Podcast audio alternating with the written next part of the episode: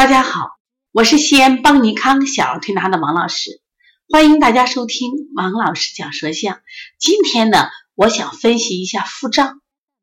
大家在临床中也发现了，现在这个小儿腹胀的孩子特别多，啊，那小肚子拍起来砰砰的响，有的是在中脘，有的是在小腹，有的是在两肋，就所谓的胸胁胀满。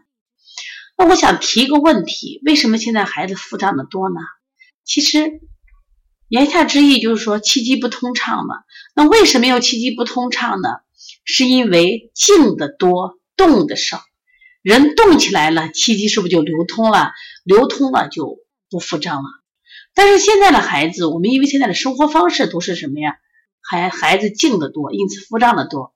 但是腹胀呢，看起来只是个症状，但它引起的这种疾病特别多。首先发烧嘛。那腹胀会引起这个大便干结嘛，不拉嘛？那腹胀会引起上热下寒呀，头疼头胀，是不是？腹胀会引起这个扁桃体发炎呀，哦，厌食呀，就这些病会一系列病。所以说，希望大家对腹胀一定要有个正确的认识，一定要重视。所以现在的孩子一来，我说先上床拍下肚子，先有腹胀，你管你咳嗽发烧，先不管，解决腹胀，知道吧？因为他可能是病根儿。那今天呢，我想教大家从舌象上，我们如何来判断，就是这个孩子腹胀。其实，在我出第一本小儿舌象书的时候啊，当时说的很清楚，这小儿腹胀呀，就是呃舌鼓必腹胀，没问题吧？你们也做了很多的这种验证，舌头只要鼓鼓的，像我们现在第一个舌象，舌面高凸型的，它肯定是腹胀的。你拍起来，因为是气质型的，砰砰砰的响。一般鼓这么高的都是气质型的，那我今天想分享其他几种，比如说第二种，今天分想分享的是舌苔湿腻型，就是最早的时候光看见舌鼓的，我认为这个腹胀，可是有小孩舌不鼓呀，哎，你拍他肚子也很鼓，就觉得好奇怪，和你的理论不是不相符合了。我后来发现，有这个舌苔很腻的孩子，他也鼓，原因在哪儿呢？因为舌面有多腻，体内有多湿。那一湿，湿性是啥？湿性的特点是重浊，下肢不利，然后它容易阻隔体内的气机。说湿腻多了，它也腹胀。所以你看他舌苔好像是舌体没那么鼓，舌苔腻、满白苔那种人，你去拍他肚子也是鼓鼓的。大家一定记住了。那么我后来又发现一种，这个小孩的舌呢，他还不是很胖。但是很硬，特别是两边特别硬，像我们说的棍舌、干盂舌，这在我的小儿舌象解析书里都有。哎，这个时候你就看他这种舌情，你去拍，哎呦，两肋胀满。我觉得最典型的一个是我们当那个小丽人儿，他呢，妈妈有了二胎以后，就每天给你生事儿生事儿，你知道吧？然后我们就拍他这个，拍肚子人就不胀，然后一拍两侧，砰砰直响。姥姥在我们这学小儿推拿说，王老师。哦，原来这就是胸胁胀满。我说，你看你从你孙儿上知道这个胸胁胀满的意义了，因为他真的舌很硬，两两两侧舌两侧要内收这种情况。然后呢，第四种类型，我教大家，他可能也不是很鼓，舌面上有逆苔。我们今天先不考虑逆苔的，然后呢，呃，也不考虑他这个棍舌，考虑是什么呀？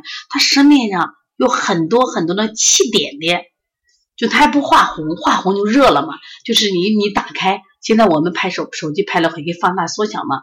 你放大都是那种透明的小点点，哦，整个舌头就都有。你看我们放了第四个，重点看它的气点，而不是看它的逆苔。哎，你去看一个都挺准的。这就是这也是什么呀？胀舌。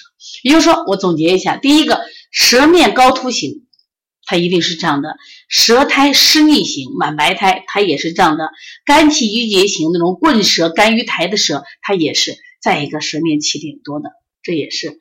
那么说都是腹胀，那我们的处理方法一样不？那当然有所区别了。那就是我们虽然都叫腹胀，但是它每个腹胀的位置不太一样，那而且呢，也就决定了我们在调理思路上是有区别的。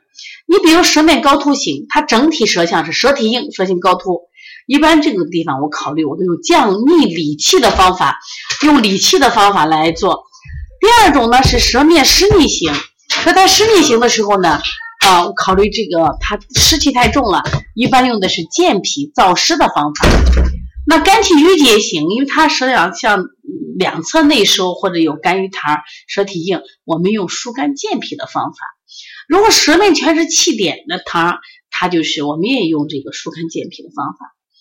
那同时像这个，嗯，具具体手法，像比如说像摩丹田呀、搓摩胁肋呀，啊，这个在搓揉肝胆经。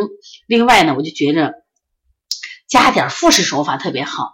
你像那个飞经走气法、苍龙摆尾法，它本身就有这种理气手法啊，加点。当然，我觉得还很重要的就是加大它的运动。动起来，哎，气血畅，啪啪放几个屁不就好了？我们过去老讲那个小孩，小孩称为小屁孩，这屁多的很。你现在小孩放屁不？他不放屁，因为他每天不运动嘛，所以肌肉松软啊。何止我们看到的皮肤肌肉松软，他五脏的肌肉也松软，所以这些小孩他就容易什么呀？气机瘀滞。刚才讲了，气机瘀滞不可怕，但气机瘀滞它带来的疾病却很多。说前两天有一个新闻就讲，一一个儿童医院一天挂号四千门诊，哎呀，过去挂四百门诊，你觉得都现在挂四千门诊，所以你不要老赖人家医生治病水平不行了，我们现在一定生活方式变了，生活方式出问题了，所以最近呢，啊，我们这店里我就让他们进了一些跳绳，我说每个孩子发跳绳，每天给我录视频发过来二百个。家长说：“哎呀，不想跳，我说不想跳不行，不想跳，这孩子就生病去。所以说，引导他去运动，运动起来了，气血通畅了，腹胀配合我们的推拿，效果是不是挺好的？是这样。大家有，如果你在临床中有遇到什么问题，可以和我联系幺三五七幺九幺六四八九。那么我们在二十七号有一个小儿推拿临床。”辩证种提高班，我们从多维度教大家啊，结合案例去提高辩证水平。比如说，像我们平常常见的阴阳八卦、五行，包括六经辩证，就是我们从案例给大家来分析，然后呢，啊，举一反三。另外呢，包括我们化验单，还有舌诊，另外还有就是我们其他一些诊断方法。也就是说，希望我们通过不断的提高自己的诊断水平，来。提高我们小儿推拿的这个应变能力，那我这样的，我们用这个技术来呵护我们的宝宝啊，这个作用就更大了啊。说面对社会上很多质疑小儿推拿师啊，因为很多人他不是科班出身，但是呢，我想我们通过学习，通过不断的精进，那我们真的也很优秀。所以要要学习的话，可以加微信幺七七九幺四零三三零七。另外，我们在一月份，我们十一号左右，我们要到大连去做一次巡讲，有两个专题。第一个专题是过敏性咳嗽专题，第二个专题是这个鼻炎象的专题。那到时候我们有对这个病的一个独特了解，一个独特手法啊，还有大家可以带着你临床的案例来，我们在一块探讨，好不好？好，如果有兴趣的朋友们啊，同行，咱们这个十一号见，好，谢谢大家。